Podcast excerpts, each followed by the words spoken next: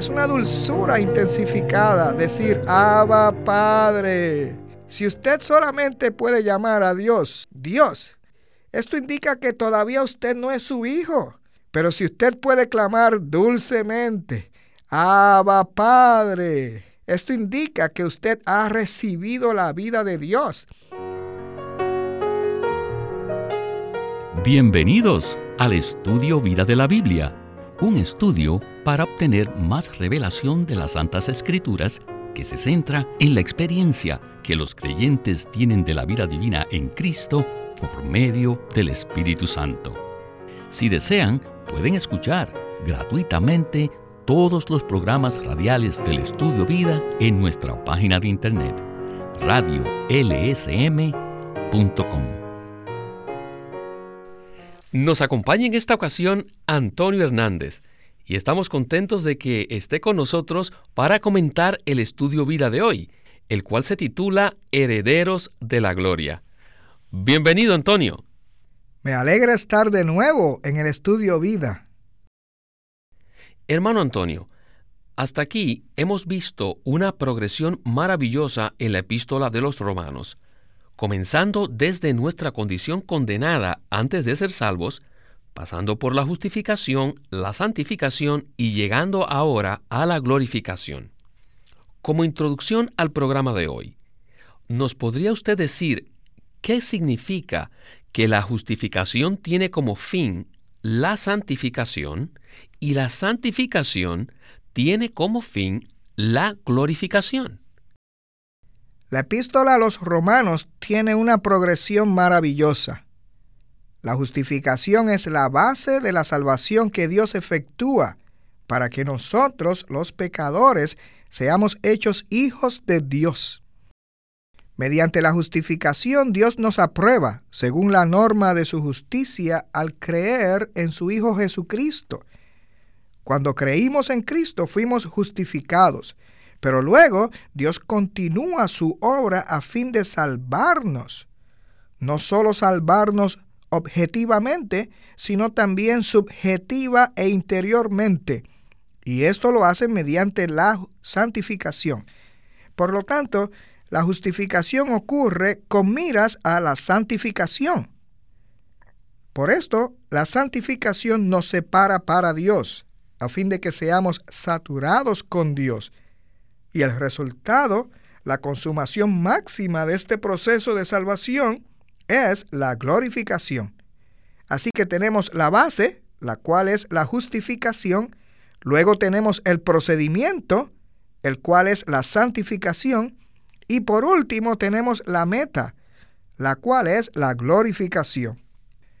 Romanos 8:30 nos dice de esta manera, y a los que predestinó, a estos también llamó, y a los que llamó, a estos también justificó, y a los que justificó, a estos también glorificó. Precioso comentario. Con esto estamos listos para comenzar el estudio vida de hoy. Adelante. La condenación necesita la justificación. La justificación es para la santificación. Y la santificación es para la glorificación. Y la glorificación es para la plena filiación de los hijos de Dios. ¿Se han fijado que antes de Romanos 8:14 la frase hijos de Dios no se ha usado? Así que esto muestra la profundidad de los escritos de Pablo. Él estaba muy serio cuando escribió esto. No escribió nada a la ligera, ni de una manera descuidada. Todo lo que él escribió fue con un propósito muy, pero muy profundo. Ahora, después de Romanos 8:13, llegamos a un versículo que nos dice algo de los hijos de Dios.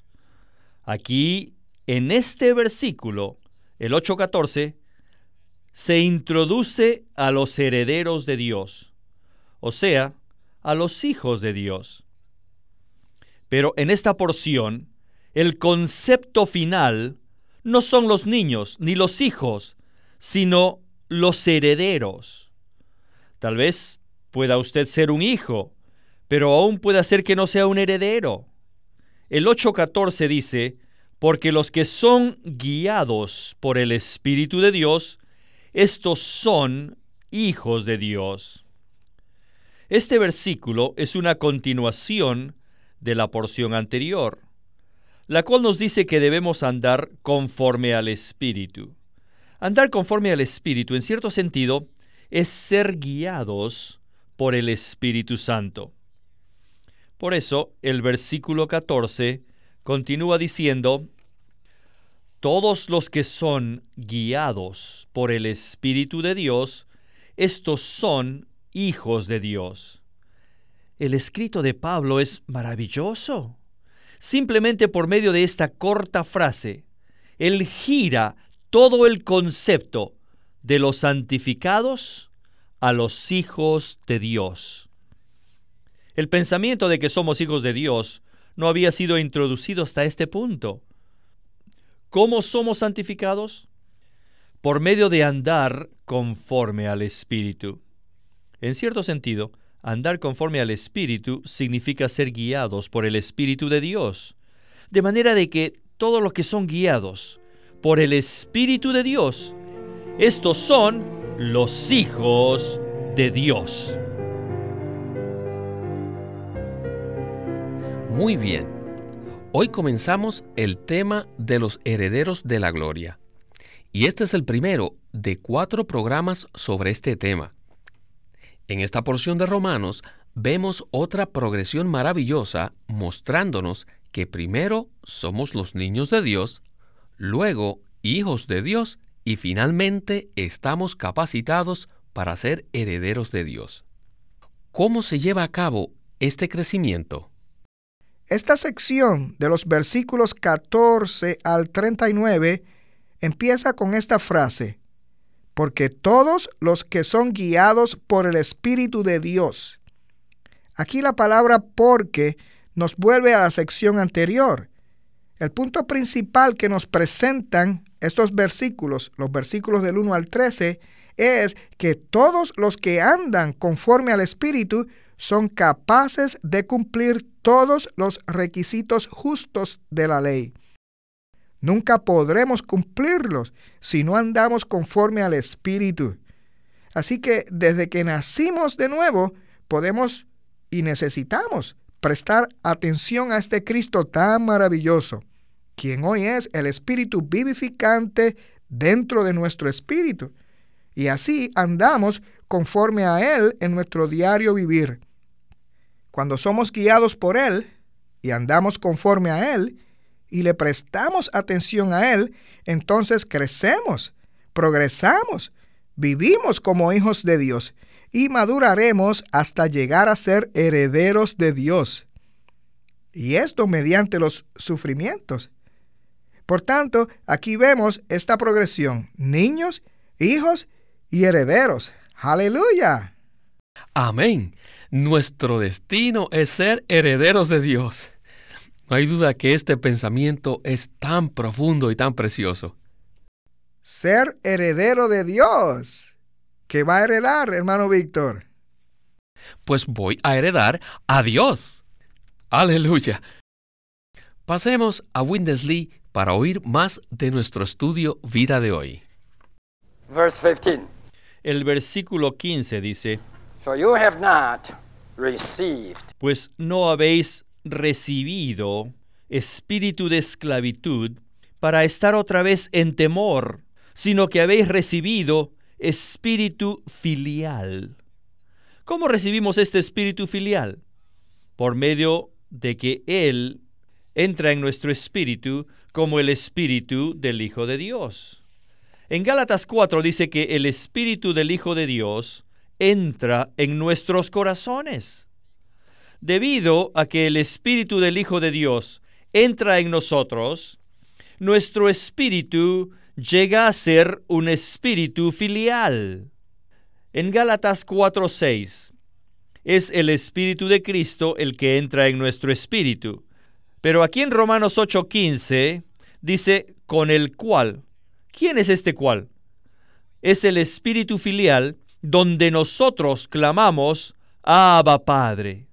Pero en Gálatas 4:6 dice que el espíritu de su Hijo clama, Abba Padre. Aquí hay una pequeña diferencia. Pero ya sea Él o nosotros los que clamamos, ambos clamamos juntos. Cuando nosotros clamamos, Él clama. Y cuando Él clama, nosotros clamamos. Pero conforme a la gramática, el sujeto de clamar en Romanos 8:15 es nosotros. Pero en Gálatas 4:6, el sujeto de clamar es Él. Ah, estos dos versículos prueban que nosotros y Él, Él y nosotros somos uno. Cuando nosotros clamamos, Abba Padre, Él clama en nuestro clamar. ¿Ven? Es por eso que aquí nosotros clamamos y allí dice que Él clama, pero este clamar es solo uno. Su clamar está en nuestro clamar. ¿Por qué? Porque Él es el Espíritu del Hijo de Dios. Y sabemos que cada vez que estos dos términos están juntos, Abba y Padre, es muy significativo. Nos dan un sentir dulce y muy íntimo. Y la dulzura es intensificada al clamar Abba Padre. Es como en todas las culturas. La gente se dirige a su Padre en un sentido muy dulce, diciendo papá. Los chinos dicen baba y en las Filipinas dicen papa. ¿Por qué no claman solamente una vez y decir da o va o pa. Porque si lo hacen solamente una vez, sería muy pobre. Hay que decir dada, papa, baba. papá, baba. Tenemos que clamar Abba Father. Abba Padre. Si solamente dicen Padre, está bien, pero no es muy dulce. Abba Padre. Es realmente dulce. ¿Por qué claman Abba Padre? Porque tienen un espíritu filial. Supongamos que yo no soy su hijo. Sería difícil llamarle a usted papá. Pero supongamos que mi padre verdadero estuviese aquí. Aunque yo tenga ya ahora 70 años de edad, me gustaría llamarle papi. Es tan dulce. ¿Por qué? Porque yo soy nacido de él porque tengo un espíritu filial dentro de mí. Por lo tanto, jóvenes, no hay que dudar si son hijos o no son hijos de Dios. Cuando clamen, verifiquen. Abba Padre. Si tienen un dulce sentir por dentro. Si lo tienen, entonces eso comprueba que son hijos de Dios, que tienen el espíritu de filiación. Pero si les es difícil para ustedes decir Padre, si solamente pueden clamar y decir Dios, eso está bien. Pero si les es difícil llamarle Padre, ciertamente no son hijos. En cuanto clamen dulcemente, Abba Padre, eso comprueba que son hijos de Dios. Permítame preguntarles a todos ustedes, ¿son hijos de Dios? Entonces clámenle. Muy bien. Escuchen sus voces. Es tan dulce, con mucho gozo. Así que tengo la certeza de que todos ustedes son mis hermanos. Ciertamente, todos somos los hijos de Dios. Aleluya. Aleluya.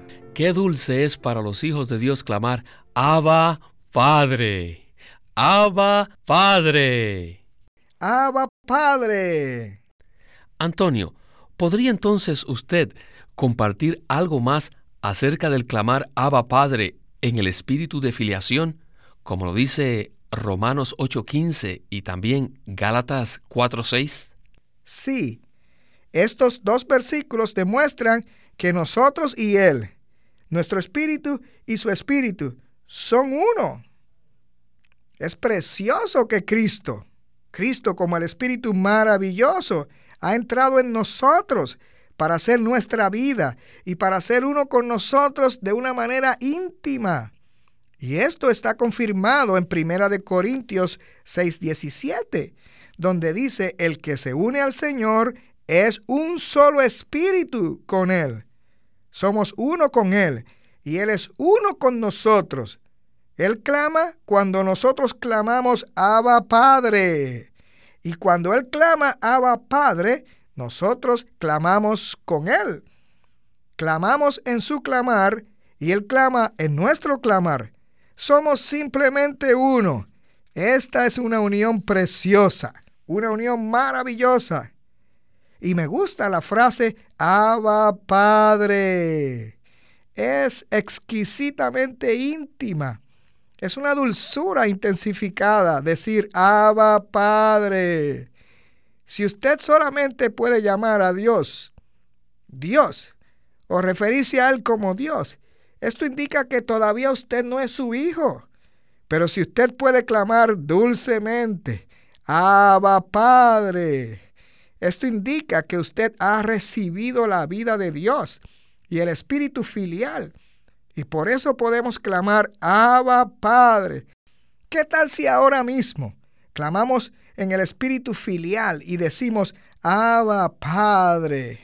Y ustedes, queridos radioyentes, no importa dónde estén, si en su casa, en su automóvil o en su trabajo, donde quiera que estén, ustedes también pueden clamar dulcemente, Abba Padre, Abba Padre. Vamos a comenzar. Abba Padre. Oh, Abba Padre. Abba Padre. Abba Padre. Sí, queridos radioyentes, espero que todos ustedes todo el tiempo clamen dulce e íntimamente, Abba Padre, Abba Padre, para así disfrutar este maravilloso Dios, quien no solamente es Dios, sino que aún más es nuestro Padre. Amén. Pasemos pues a la conclusión del mensaje de hoy.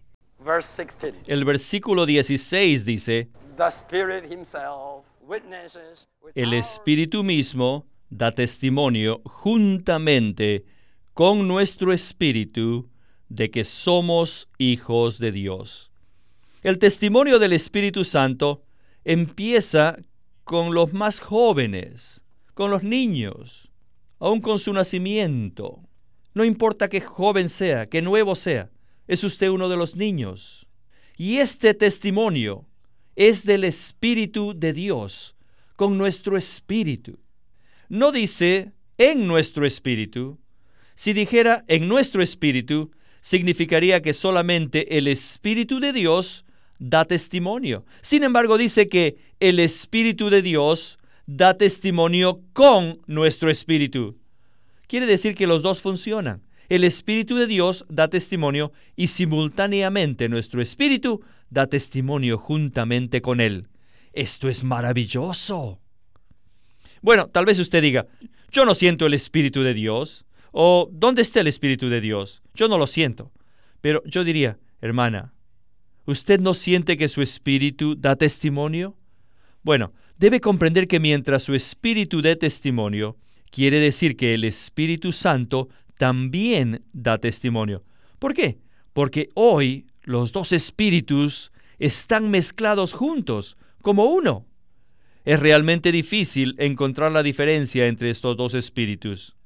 Y quisiera agregar algunas palabras más acerca del guiar del espíritu. Siempre pensamos que la guía del espíritu es algo que siempre es repentino, que quizás venga del tercer cielo o de otra parte del cosmos, quizás de la luna o no sabemos de dónde venga. Y ustedes saben a lo que me refiero, ¿verdad? De todas maneras, si voy a comprar algo, necesito orar. Oh Señor, ¿compraré esto o no? O dame una señal, o dame una indicación si quieres que lo compre o no. Si quieres que vaya, dame la manera de ir y si no hay transporte, entonces esa será una señal de que no quieres que lo compre. si quieres que compre estas cosas, Señor, mantén las tiendas abiertas y si todas estas están cerradas, esto indicará que no quieres que la compre. ¿Por qué se ríen? ¿Por qué me preguntan? Todo el tiempo hacen su propia manera de buscar el guiar del Señor.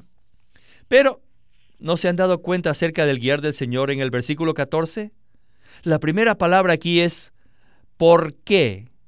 Porque lo que se va a mencionar es una continuación de lo que se ha mencionado previamente. Así que el guiar en el versículo 14 está relacionado con los versículos anteriores. Ahora, el punto principal de esos versículos es andar conforme al Espíritu, para que cumplamos los requisitos justos de Dios. Entonces, ¿cómo podemos tener el guiar del Espíritu? No es al orar precisamente, ni al buscar señales o indicaciones. No, ustedes tienen el guiar del Espíritu al andar conforme al Espíritu. El guiar del Espíritu no proviene de nada exterior, sino más bien que el guiar del Espíritu procede de la conciencia de la vida o de estar conscientes de la vida. Bueno, hermano Antonio, hemos tenido una presentación agradable y muy simpática de nuestro hermano Lee, que también nos dio un ejemplo muy práctico para demostrar cómo nos guía el Espíritu. Aunque la mayoría de los cristianos desean experimentar ese guiar, nuestra tendencia es buscar señales externas. ¿No es verdad? Sí, realmente sí. De nuevo agradezco al Señor por el estudio vida de Romanos que nos trae al asunto de la vida. Cristo como el Espíritu es la vida dentro de nosotros. De manera que la guía del Señor hoy día no proviene principalmente de señales externas, sino que es el producto de la vida interior. El Señor nos guía hoy mediante el sentir de vida, mediante la conciencia de la vida, de la vida divina que está en nuestro espíritu. Conseguimos la guía del Espíritu Santo cuando andamos conforme a nuestro espíritu humano. Si solo seguimos señales externas, fácilmente podemos desobedecer al Señor, aunque alrededor de nosotros todo esté aparentemente positivo. Vamos a dar un ejemplo de esto. En 2 de Corintios 2, 12 y 13, Pablo dijo que se le abrió puerta en el Señor, una puerta amplia en el Señor para predicar el Evangelio. Pero luego dice que no tuvo reposo en su espíritu de modo que al prestar atención a su espíritu, Pablo obedeció la guía interna del Espíritu Santo. Queridos radioyentes, cuando practicamos esto, entonces creceremos hasta madurar y en realidad viviremos como hijos de Dios. Conozco a un hermano que cuando se graduó de la universidad pensaba jugar un deporte profesional y oró al Señor, Señor, si alguien me llama en un cierto día, entonces yo sabré que será de ti. Y la persona no llamó. Así que el hermano cambió el día, pero tampoco llamó el otro día. Así que hizo muchos tratos y básicamente era algo que este hermano quería hacer. Y aprendió una lección muy dura mediante esto, que lo ayudó a apreciar la guía interna del Espíritu Santo por medio de la vida dentro de su espíritu. Y nosotros debemos prestar atención a esa conciencia y a ese sentir de vida en nuestro espíritu. Oh, aleluya, por la guía interna del Espíritu Santo en nuestro espíritu. Sí, ahora nos damos cuenta de que Él es una persona viviente que nos guía internamente. Sí, correcto. Él siempre nos está guiando. Y simplemente Él quiere que cooperemos con Él conforme al sentir de vida en nuestro espíritu.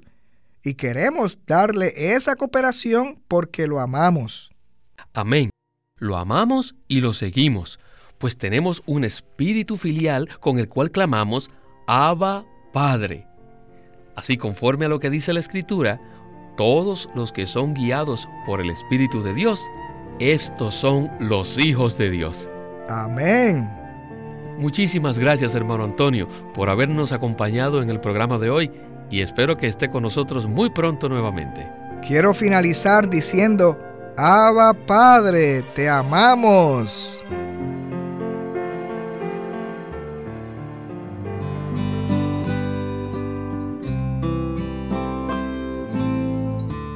El recobro de la casa de Dios y la ciudad de Dios por Witness Lee. Era por el año 500 a.C., cuando el pueblo de Dios se encontraba en el cautiverio babilónico, cuando de repente Dios despertó el espíritu de algunos cautivos para regresar a Jerusalén. De esto trata el recobro en el Antiguo Testamento como está escrito en los libros de Esdras, Nehemías y los profetas Ageo y Zacarías. Pero nos preguntamos, hoy en día, ¿cómo se aplica esto a nosotros?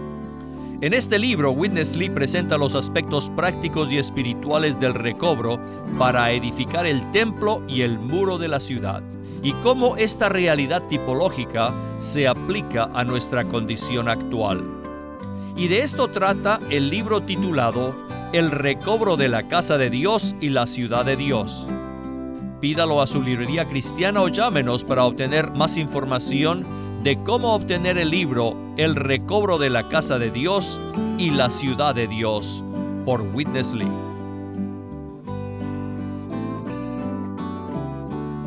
El estudio Vida de la Biblia es una producción de Living Stream Ministry que presenta el ministerio de Watchman Nee y Witness Lee. Witness Lee sirvió fielmente al Señor durante más de 70 años y culminó su labor con este exhaustivo comentario de todas las escrituras llamado El Estudio Vida de la Biblia.